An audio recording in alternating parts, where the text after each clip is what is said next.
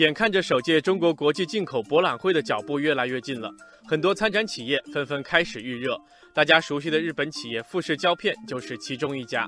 富士胶片相关负责人近日就宣布，他们的业务转型已经全部完成，将在首届中国国际进口博览会上全面展示二次创业后的企业形象。富士胶片不再只是那家卖胶卷的公司了。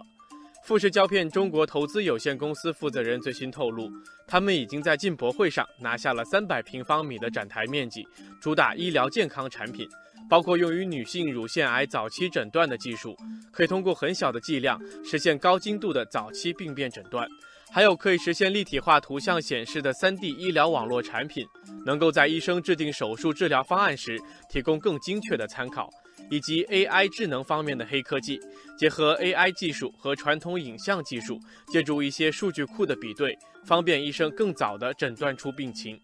听到这里，网友小桥流水感叹：想当年，富士胶片曾经靠胶卷称霸市场，用拍立得俘获人心，原来早就将触角伸向了光学以外的世界。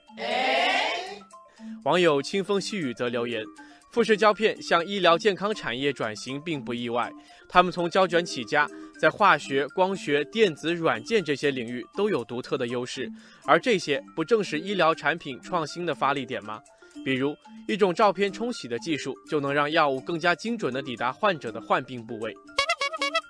事实上，富士胶片的转型从两千年就已经开始，转型之初。胶片相关业务占到总利润的近七成，而现在根据二零一七年的财报，医疗健康相关事业已经占到他们总利润的七成。与富士胶片相似，曾被称为胶卷三巨头之一的乐凯胶片，也在积极敲开后胶片时代的大门，大胆地选择了进军航天产业。相比较而言，只有柯达胶卷死守影像领域，最终走向了破产。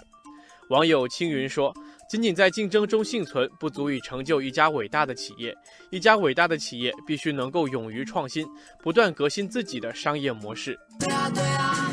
网友杨帆说：“富士胶片更加注重如何在已有的优势上创造新的技术和市场。”网友似水流年总结：“无论任何企业，不仅要有核心竞争力，更要有务实创新的能力。只有务实的创新，才不会重走柯达胶卷的老路。”